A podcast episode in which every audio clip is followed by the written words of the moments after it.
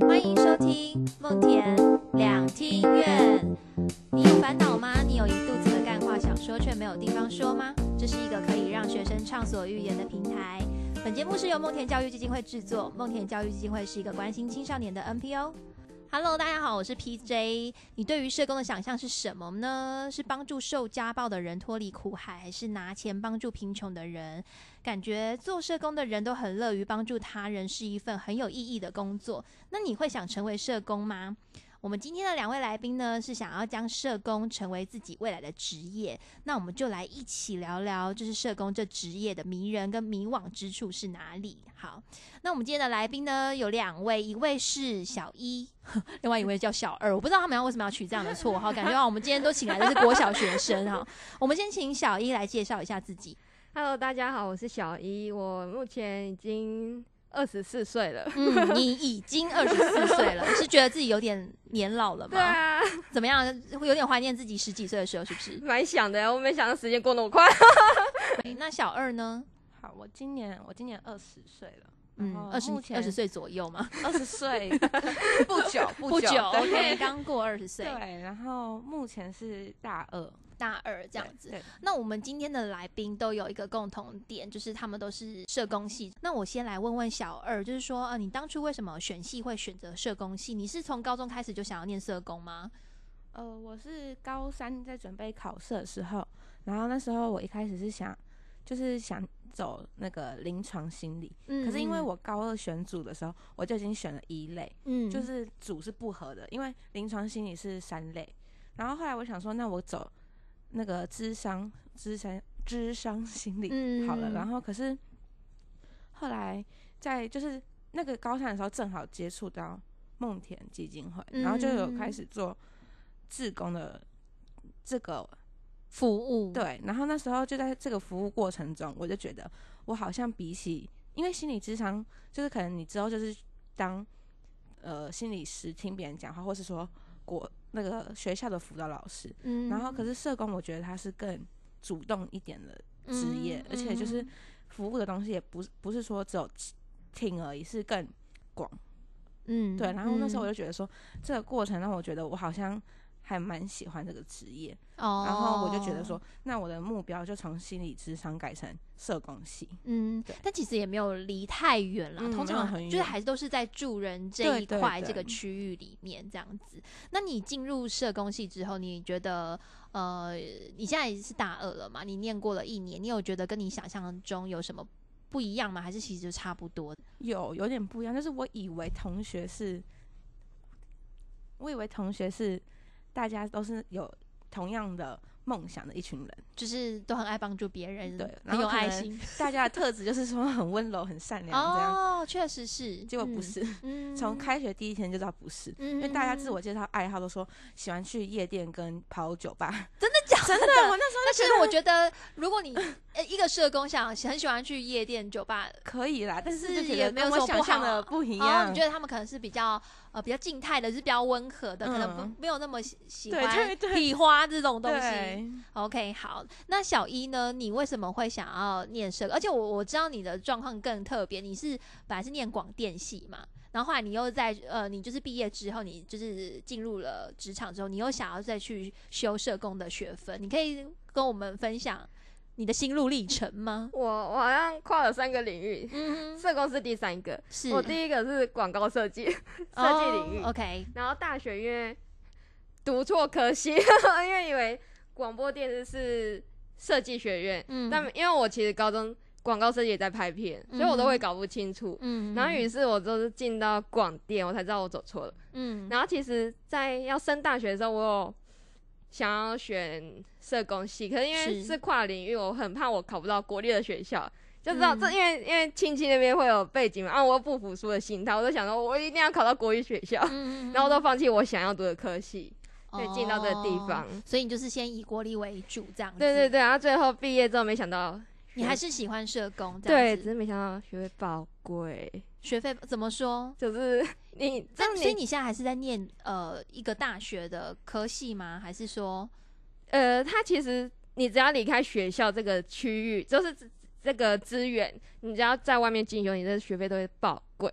嗯就是你辛苦赚的钱，你知道花为了那个，就是可能几个学分都很贵，嗯要好几千块这样子。哎、那你为什么会这么希望，就是即便就是要花费这么多的钱，你还是想要念这个科系啊？因为我觉得，既然找到你喜欢的领域了，那你就是你自己身上还有一小笔钱，那我都好，我都愿意去投资。嗯只是我这时间就是拉长，就是嗯可能要比其他人还要再辛苦一点。就是你花来赚来的钱，你要只能去投，就是进修，嗯然后你都没有额外的钱可以去玩乐什么的。嗯，那你刚刚是说到投资自自己嘛？那我觉得那势必就是这你认为这件事情对你未来的职业。呃，是是是可以 support 的，所以你才会做这样的投资。是因为你现在的工作也是一个助人的行业的工作吗？你为什么会？因为我想知道是说你为什么会那么想要去念社工这件事情？我觉得应该是有很大的动力或原因吧。我觉得，我觉得我比较特别，就是我从小时候我有意识以来，我都觉得我要帮助他人。嗯嗯对我都是想要你是菩萨转转世，这样你想要帮助他人，普度众生，是这样吗？不知道，我都这从小，因为其实我从小在学校，我我跟其他同学没有那么多的交际，然后嗯我反而是喜欢主动去那资源班去陪那些小天使，他们俗称的俗称的小天使。啊，我懂，我懂，对对对然后小时候也叫小天使，大概二十年前吧，小天使这样对啊，都去资源班去去陪伴一些可能比较，就是比状况学习状况比较不好的，对对对，然后你知道，去陪他，然后我是、嗯都是主动去做这件事的人。嗯，对，所以这是你的天性来着吗？我？觉得是哎、因为好像没有人会没有人会去帮那些人，对你就会觉得好好可怜哦，你就也会想要去帮他。不会，我总觉得我好像跟他们处在一起，我好快乐哦，为什么？为以什么？什么意思？你 感觉他们很天真可不是，是因？为我觉得好相处，哦，好相处。对，而且我是可以跟他们聊天的人。那你也很厉害啊。不知道，我觉得好奇葩哦。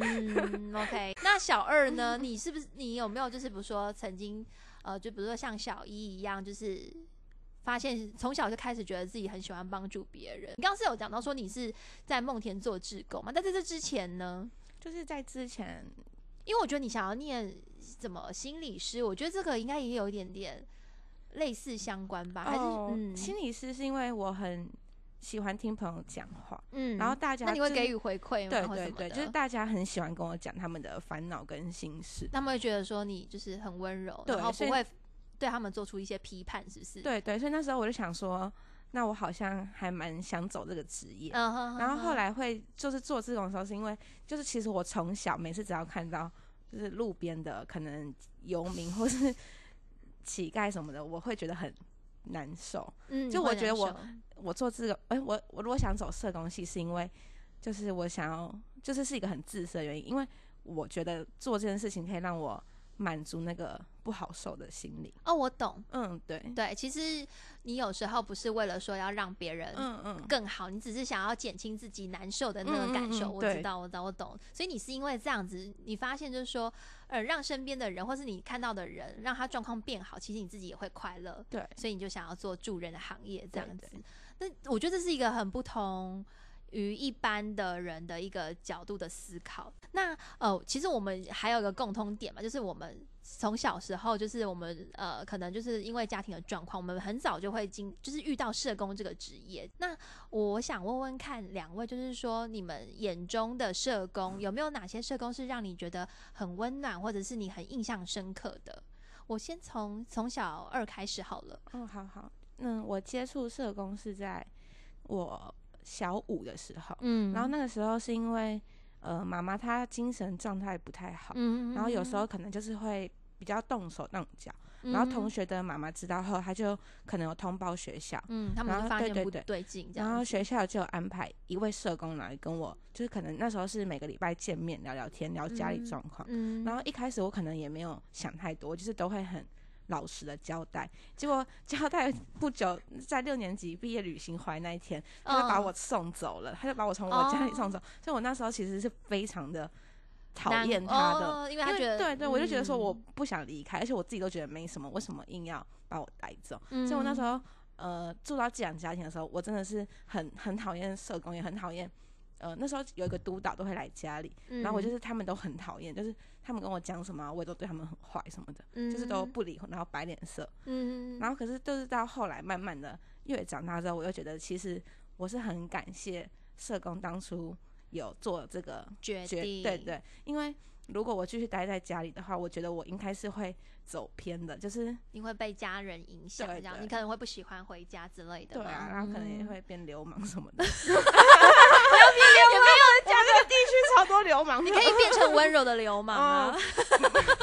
所以我就觉得是一个很好改变我嗯，人生的一个转机。我其实是很感谢，蛮感谢那个社工的。那你那那你回想到当时你你觉得自己对他们很坏或者是什么，他们有给予什么样的回馈吗？或者是呃有你你你还记得他们当时我的状况？我记得，你们有什么冲突吗？呃，就是因为我们，因为我后来几乎我住到这样家庭之后，都是那个督导来我们家，嗯然后因为那个督导是一个男生，哦然后每次我对他很坏的时候，这样妈妈就会出来圆场说，哦，因为他比较怕男生啦，什么什么的。那我想说根本就不是这个原因，然后我就会直接讲说不是，我就是不喜欢你什么的。真的假的？小时候就是比较，小时候就是比较白目一点。难怪你会变成流氓。在原来的地方，我一定会你真的会变流流。氓。对，然后就是小时候就很很泼辣这样。嗯，然后可是因为他就真的是一个，我现在就算就连我现在回想起来，他都是一个永远脸上都是充满笑容，然后很温柔的一个督好。感人哦。对他真的就是都会笑笑，然后然后就是安抚你说什么，因为我那时候只要回放学回家，然后看到他的鞋子，我就知道他来了，然后我就不想进家门什么的。然后他就是每一次都会很很很温和，就他的也都不会生气，嗯，然后就是用一个笑容跟一个很温柔的样子去去说什么，那以后。呃，我就不要来啊，什么什么，我请别的社工姐姐来，什么，就是他都会很，嗯嗯嗯，但是他就是脸上，对他真的是脸上永远都是很温柔。他可能回去的时候，他他他回去我不知道，一到楼下的时候就拿出来小兔子，他就跑到小兔刚子，出门应该就跟出去甩了妈妈这样子，就很生气，对对对就孩子。就觉得他 很好。那你们在结案之前，你们的状况还都是这样子吗？还是说你们有和好？有，和好，好想知道你们和好的状况哦。就是从他某一次来之后，我就对他不再那么的，敌有敌意，对对，就是好像渐渐的也可以，就是因为他真的可能也是因为有点被他感动到，嗯是我一直都对你那么坏，然后你还是,、嗯，对，所以可能有某一次他来的时候，我就已经没有那么排斥他，可能还会端水果给他吃这样。哦，对，然后之后，因为他其实没有带我很久，就没有嗯。待这个家很久，然后所以大概我们也才出可能一年左右，嗯，然后但是后期就是都还蛮好的。嗯嗯，OK，那你有觉得说是不是因为他这样子的服务，就对待你这样子，你会觉得说，嗯，好像也想要成，就是加入社工这个行列？你觉得有关联吗？还是我觉得有关联，多多少少还是有，对对你就知道，就是当你在难过，就是有困难的时候，有这样的角色存在，对你是确实是有帮助的。是 OK，哦，太感人。那小一呢？你你有这么感人的故事吗？我差不多，应该也是有吧？有，可好像不太一样，就是你不是流氓，我对我不是流氓，你是温和派的没，有，我是直接武士。哦，你是忽 没有视派的，就是就是当我要见比较不熟悉的，我都是比较冷漠的。算是我看人，就是人那个人给我感觉是什么，我就那个回就是那样的感受回应他，哦，就是我不会先一开始展现我的敌意。嗯，但我的社工是因为我之前我的社工是家访社工，嗯我后来是国三的时候就是被通报，然后被通报吗？算好算是被通报了，嗯然后。嗯家访这个就是来访案，开始进入学校，然后开始介入嘛。嗯然后当时因为我其实已经有十几年来都是没有人真心要对我好，怎么说？哎，这个这个就是话说的很重哎，十几就是我的年没有人真心对你好，就是我都会觉得那个人对我好是带来有，目的的目的哦，就是我会觉得我好像以后要还你，嗯就是我现在对你好，以后就是要还我，嗯。就是有点像我被家暴过的，就是我现在对你那么好，然后所以你要怎样怎样怎样，哦，我懂，对，然后你为什么要这样这样这样？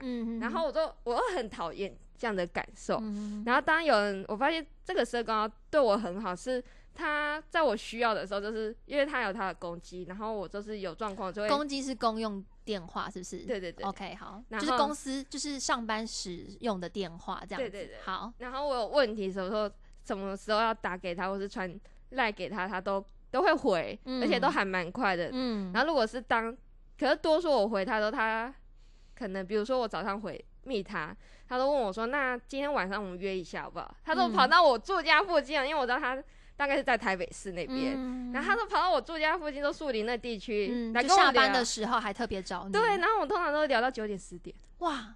然后他要再回台北市，哇，然后我就觉得这个人是真的假的，都是有那么的他在付出他的真心，对，然后我都觉得他真的不是为了工作而工作。嗯。然后我出庭开庭什么智商，他也是从头陪到尾，甚至会带我去吃饭。嗯。就是呃，而且他带我去吃不是吃那种，就是一般可能小吃店偶尔会啦，但有时候是吃那种什么王品哦，不是不是，这是定时，这是我平常不哦，会。反正就是有好料的这样子，对对对希望你吃的营养，对对，而且他是真的真心，就是想要了解我，就是除嗯了可能案件的事情上，他会关心我的学校啊、家里啊什么的状况。嗯然后从那时候我才知道说，哦，真真的有人在乎我。嗯嗯嗯对，这是一个很很好的社工。嗯嗯，那你觉得呃这样子的呃，你有这样的社工，也是会促使你想要成为一名这样的社工吗？你觉得这有关联的吗？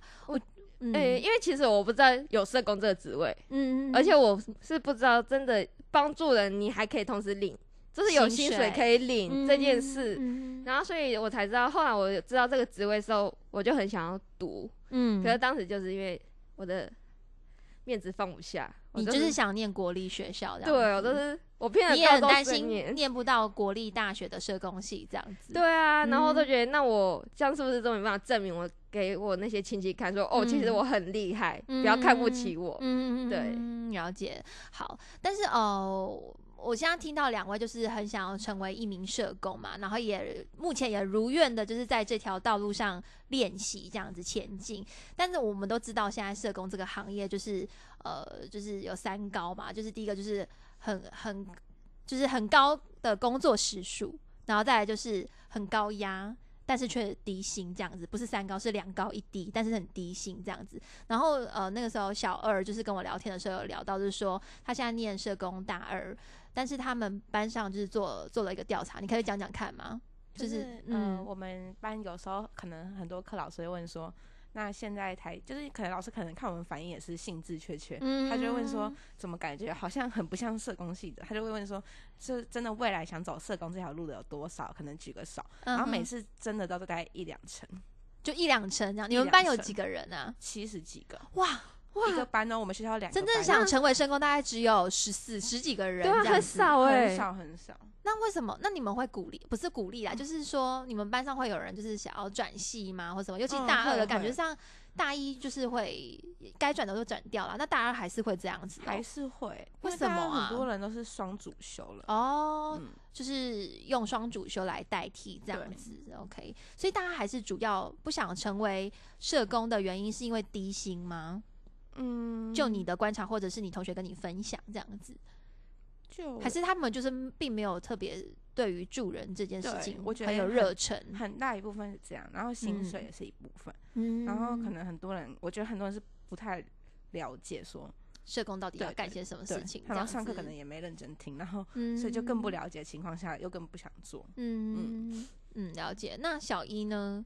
你的就是比如说同才啊，或者是你的朋友啊，对于社工这个想象，是不是就觉得，呃，这个是这不就是志工吗？会有还会有这样的想法吗？那我可以讲一个例子，我觉得很扯的是，他是，有一个我很很要好的同学，就到现在我们已经认识了八九年吧。他跟我讲说，哎、以后就是我那时候在市政府，他说我不小心把地点讲出来，然后没关系、啊他就。说，哎、你要做这个，你以后我会不会在市政府看到，就是你跟一个人，就是做那种卖爱心手工饼干的人站在一起嗯说，大哥哥大姐姐。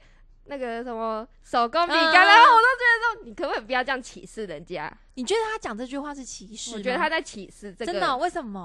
就是我觉得，呃，你很不尊重这个领域，而且也不是因为尊重他讲这句这件事情的时候，脸上有点笑笑的。哎对，哦。然后又有那个尖，就是他说有点其实，说你就是领有点领低薪，然后你就是做这个行业，然后而且他最后都说、啊，社工跟这个不是一样的东西，嗯。然后说这不一样，我说社工是一个专业的领域，你需要去很多的知识去去去 push，就是协助你去在第一线或是在其他的岗位上有更好的可能工作效率啊什么的，嗯然后去帮助你的呃案主，嗯。嗯、但他他都觉得说都是一样，他觉得说这个不需要专业，嗯嗯嗯，对嗯，OK，嗯所以我觉得一般大众还是对于社工还是会有一种呃，好像不是这么专，它不是一个专业职的感觉。对对对，好，那我们现在都知道社工就是因为有低薪的状况嘛，那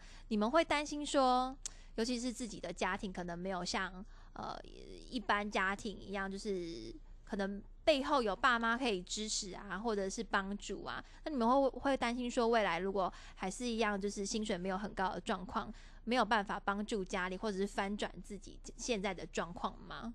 你们会有这样的担心吗？先先问问看小小二好了，会会怎么说？你还是会对，因为其实我想要赚的钱不是只有让我自己吃饱，对、因为啊，我爸爸妈妈他们也没也有工作需要能力，嗯就会希望说我的薪水除了养活我自己以外，也可以给一些钱给家里。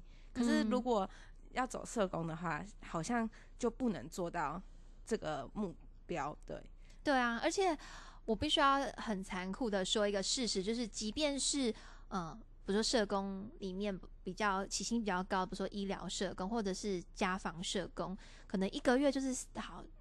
不错一点，可能就是不错，就可能四万。可是你刚刚说你要养你的家人嘛，你还要养你自己，在台北生活一个月四万块够吗？这是很令人担忧的一件事情诶、那你你觉得你之后有因为这件事情，然后你会去想什么对策吗？还是说你可能也会想想看有没有其他的行业是你可以做的？你觉得呢？嗯，有考虑过其他行业，可是就是真的在大学越读，我就越觉得嗯我还是想走社工，想就试试看就算是他的薪水可能没有那么漂亮，可是我觉得没有关系，就是可能之后再找别的方法赚钱，嗯就是可能说嗯做一些投资啊，或者是说。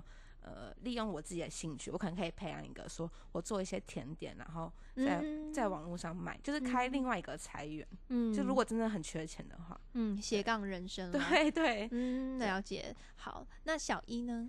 我的话我还好耶，因为其实我不知道，我觉得读了社工之后，因为就会对于一些事情开始慢慢有一些调整跟改变，就是因为其实我以前也会很担忧说，呃，因为我爸妈那边就是会不会不够费用，然后我需要去承担，然后之类的，然后有。就是我会焦虑到哦，我要兼一一口气要兼两三份工作，就是在正就是正职额外再兼两个，嗯然后但后来因为我会跟一些长辈聊，就是但因为我几乎都是长辈比较多，你的朋友都是长辈，多数啦。嗯 OK，也很好啊，很好啊，他们会给你一些人生的大道理。为什么要笑？我感觉得好像我越来越奇葩。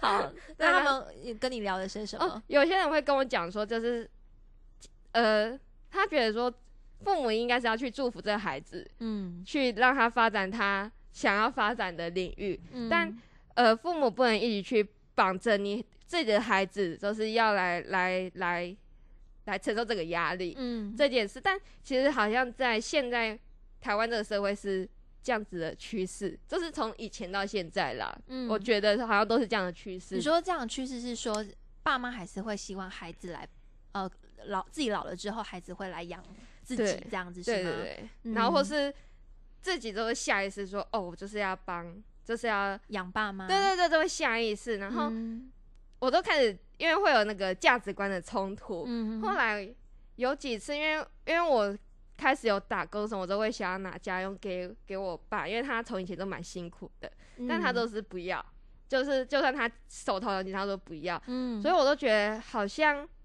我在经家庭支出就是要给那个家用的时候，其实好像还好，然后我爸也不会希望我去去去顾他们，或是要我把精力重要放在我身上，嗯，因为他也会觉得说。他这一代是他这一代是，然后我嗯这一代我过好我自己这一代就好。嗯，说其实你嗯爸爸就是很很好啊，其实他就是用另外一种方式去支持你完成你的梦想这样子。对，那呃，那我刚刚提到就是说低薪的状况嘛，可是还有一个很，我觉得是也是一个很严重，呃，也不是很严重，就是一个很需要被重视的一个议题，就是说它的高压的环境。不知道你对于这样的工作行业有有想象过了吗？或者是有什么样的感觉？我想象过，就是会，因为我是真的觉得会很难受，如果看到一些我不想看的嗯场景什么的，嗯加上就可能你也会有移情作用，会想到你自己什么的。对，可是因为呃，我们上课的时候老师就有说，就其实社工也需要定期做心理咨商。没错，对，所以我就嗯觉得说，那如果未来，呃，一是我觉得说有心理咨商这个方式可以让我做自我的疗愈，嗯然后二是我觉得就是就是我觉得做社工不是说你的心理素质一定要很强大，我觉得是你会边做的过程中，你的心理素质会慢慢的变强。就是对对就是是心理素质是需要练习的，对，我觉得是可以练的，而且就是你可能在这个过程中，你可以也去帮助到你自己的某一块，就是你你会难受，一定是因为他可能有碰触到你你的哪一个，嗯，你过去嗯的创伤，对对然后你透过帮助别人，你就可以把自己那个伤口补好。嗯，对我是这样想，所以我觉得如果未来真的有很多很难受啊，或是很高压什么的，我会觉得我很想去调试，然后嗯把它转换成说是自己的疗愈的过程。嗯对对对。那小一呢？我可以补充刚刚上一段吗？可以啊，哦可以。就是你想说的是，嗯，因为讲到低薪社工低薪这件事，其实那时候我我也会很担忧，我走不下嗯去。然后，但另外一方面，因为我以前学过一些设计、哦或者是传播，这是嗯剪辑类，嗯，然后当时我也很纠结，因为设计其实你做到后面，你到了到了一个阶段，其实你钱是赚很多的，嗯，然后影就是传播也是，但后来我没有走这块，是因为我觉得我的就是那个兴趣大过于钱，然后我都觉得如果到时候我社工真的钱太少，我可以去做个兼职，嗯，就是兼差，然后去接案，然后做一些设计或是剪辑类，来来就是支撑我的经济。嗯，对，因为其实接案也钱也算多，而且你花的时间成本也也很少，嗯对，所以我都觉得是 OK 的。嗯，嗯你你已经就是为未来的路已经做好打算了，这样子。对对对，嗯，那回到刚刚就是我们讨论到那个就是高压的状况下，你有想象过这样的工作状况吗？我有，可是没有亲，其实没有亲身，在还没有亲身经历过前，你没办法很难去设想你会有这样的反应。嗯我唯一有一次是我朋友，他年纪其实跟我差不多一样大，嗯然后他他有一次他妈妈就跟他，因为他妈妈喝喝酒醉，就是嗯酒量没没有很好，可是很嗯喜欢喝酒。嗯然后他妈妈那天就开始在我在我面前哦，在两个人在那边一楼在那边拉扯，疯狂拉扯，然后在那边大吼大叫，嗯然后我都我都心里都会想，哇塞，就是直接出你现亲临了一个就是也不是命案现场啊，就是一个就是就是一个冲突对这样对。对对，然后然后但其实就是因为在那个情况下，你没我会下意识都哦把那个情感全部断掉，嗯就是我开始脑袋都会想说，哦，我下一步要做什么，就是有嗯几个步骤可以做，嗯然后有什么方法可以去执行，嗯对，然后会比较好。嗯就是，可是当我这个情绪，这个这件事已经过了之后，我情绪都会瞬间就是出来。嗯对对对所以你你觉得你自己是遇到那种状况，你是可以像有一个开开关你可以去调节你自己的情绪，这样子。对对对，OK，好，好，那我们刚聊到，就是可能大家未来会遇到的状况，看似大家都有自己的一个方法，好像可以去调节、去解决这样子的问题。那我们现在来聊聊，就是说一般大众对于社工的想象。我们刚刚有讲讲到嘛，就是说大家还是会觉得说社工好像就是仿佛就是一个职工一样，就是有什么专业可言呢？然后呃，有需要花钱去念社工系吗？你觉得呢，小儿？就说刻板印象，对啊，对啊，就是会觉得说，嗯你花那么多钱，对，然后念了一个一个没有薪水的职业，对一个有爱心的职对，业，或是说薪水要回捐什么的，哦，可是还停在呃很古老的想法可。是现在确实还是有薪水回捐的状况、或是欸用自己的薪水去买买一些物资给个案。还是会有这样的状况，只是可能比较少，因为大家慢慢就是有一个概念，可是可能还是会有一些社工是可能被机构就是要要就是迫写一定要是回捐自己的薪水，这样还是会有这样子。那除此之外呢，还有没有一些就是让你觉得很好笑的刻板印象？很好笑，刻板就是嗯嗯如果是同辈的，就会很常说要有爱心、有耐心才可以做社工。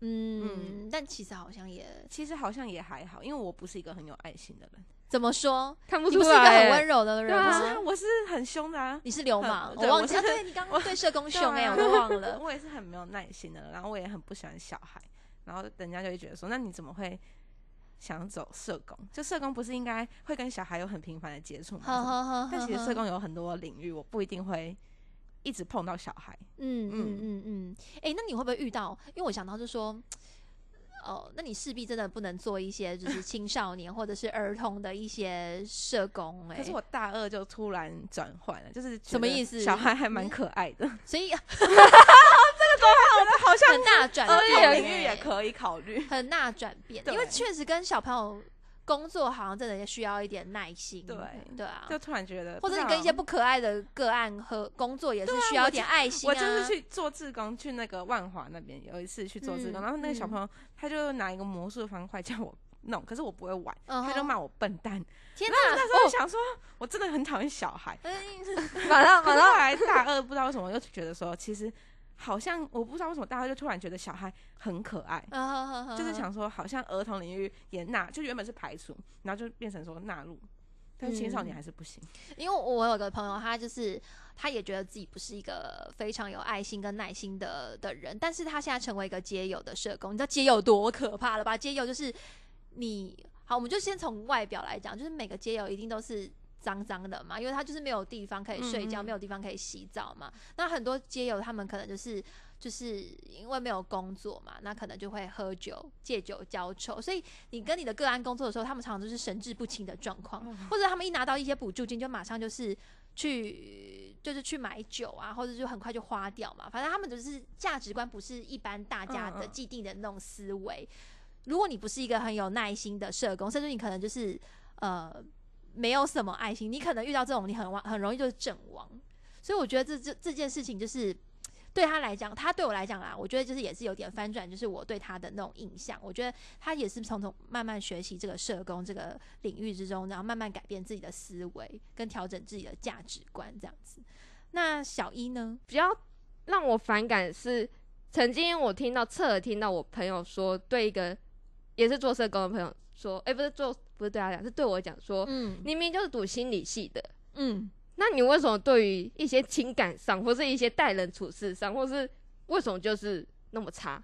什么意思？他们就是他会觉得得说，你读心理系，你就应该知道对方怎么想，或是哦你读心理系，你就应该知道这件事的感受是什么，或是哦要怎么处理这件事。但你为什么做出来就是很不社工、很不心理系的？他就觉得你应该要为他设想，这样子要善解人意。然后他都觉得说，就是读心理、读社工，就是你要很体体体谅人家，或是很，然后都觉得说这是刻板印象吧，我说都是啊人呢、是你为什么要把一个人就是，要在，讲的然后你都觉得把他期待套在你身上，对，然后好像把一个就是读这一类的人，要当做一个他就是一定要是一个很圣人的感觉，嗯哼，对我就嗯不喜欢。我觉得真的大众都会觉得说社工感觉是就是要一个好好先生、好好小姐，啊。连薪水都不不应该，好像就如果你拿的太高，好像都有点怪怪的。对啊，对啊，因为我们现在不公平，因为像大部分的就是呃机构嘛，就是 NPO，其实都是靠捐款然后维持运作这样子。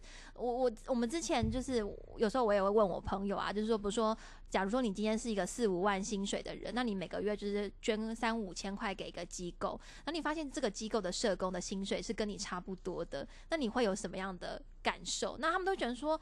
那那个社工如果薪水都比我好的话，或跟我差不多，我干嘛还要捐钱给他？就仿佛好像是会觉得说，社工好像就不应该拥有这么多的那么高的薪水，好像社、社工成为社工之前，你就是必须先调试好自己的心情，你就是带着爱心来做这份工作。所以我想问问看，呃，不是说，我先问小一好了，嗯就是你可能就是离这个社工可能会更近一点，因为你现在也在呃。做这个助人的行业嘛，嗯这样你觉得你听到这样子的言论，你有什么样的感受？你觉得社工就该低薪吗？是因为很多我个人刚感觉好像大家都觉得说，呃，捐个钱，那个钱就是要帮助那个人，个案对对对，啊，可是很多人没有想到说，其实你捐这个钱，就是要执行这件事，其实要有人去做。嗯然后，但你要想到说，那这个人如果没有钱，他要怎么生活？要怎么去做这件事？嗯，嗯对啊，那，如果其实跳脱这个行业，其实基本上我觉得不是很多人知道。嗯，嗯嗯所以我对于这个感受，我不会愤怒，但就是你会理解，或者是哦，他们就是会这样想，因为他们不是这个行业的人。他们不是知道的很清楚，对，所以我觉得没必要是要去生气或干嘛，就是嗯你只要好好做你自己本分就好。嗯就是嗯我觉得你做的开心就好，而且你觉嗯得在这当中你有什么成就，你自己知道。嗯，那嗯小二呢？你听到别人这样子说，如果我是捐款人，我觉得我会有嗯一样的想法。可是因为我如果今天是嗯难免的，是不是？对，如果今天是从社工的角度去看的话，我就会觉得说，呃，可是你那个钱你也不是捐给我们，就是捐给社工，你是捐给机构去帮助别人用的。所以嗯我觉得我们两个人的薪水应该是没有什么关联的，就很像是说那个人出钱，我们出力。嗯，就是对啊，那出力的人如果他的薪水很低的话，那就不会有人想要来当这个处理的人。嗯，嗯对，而且就是社工他这个工作，我觉得他的价值不是只有在他的薪水上面，嗯是你在这个过程你是真的可以收获到很多很不一样的东西，就是不管是你的想法或是你的呃内心的感受，就是你嗯会变得很丰富。嗯就是薪水可能很薄，可是你的心里什么的，哇，对很感人的一句话。你今天讲了很多很很让人落泪的话、是吗？没有开玩笑的，他说我是流氓吗？因为你们自己过去是被助的角色嘛，你们未来可能要成为助人的角色，你们有想象过自己未来有可能会遇到什么样的挑战吗？欸其实会，就是不管从以前，就是我要走社工这个行业的时候，我都会一直设想说，如果我也是一个家暴个案，嗯然后，他他可能被打或干嘛，嗯哦，我要怎么办？嗯，对，或者我面临一个你都不理我，然后但我一定要去接，这是你要服务你，那我要怎么去排除这个困难？嗯然后尤其是因为我之前有特别跟一些朋友聊，想要走家访这一块，嗯是更有更多人不支持我，为什么、因为他？是第一线，第一线更高风险的工作，嗯，然后是这种就是社会新闻上会爆出来的那种，嗯就是社工娘会被打，嗯，然后不像不太有点像那个医务社工旁边还有个医生，嗯就是你你受伤你还可以、很难说，很多 就是旁边有医生，但是那个刀砍下来，医生还是会跳开的那一种。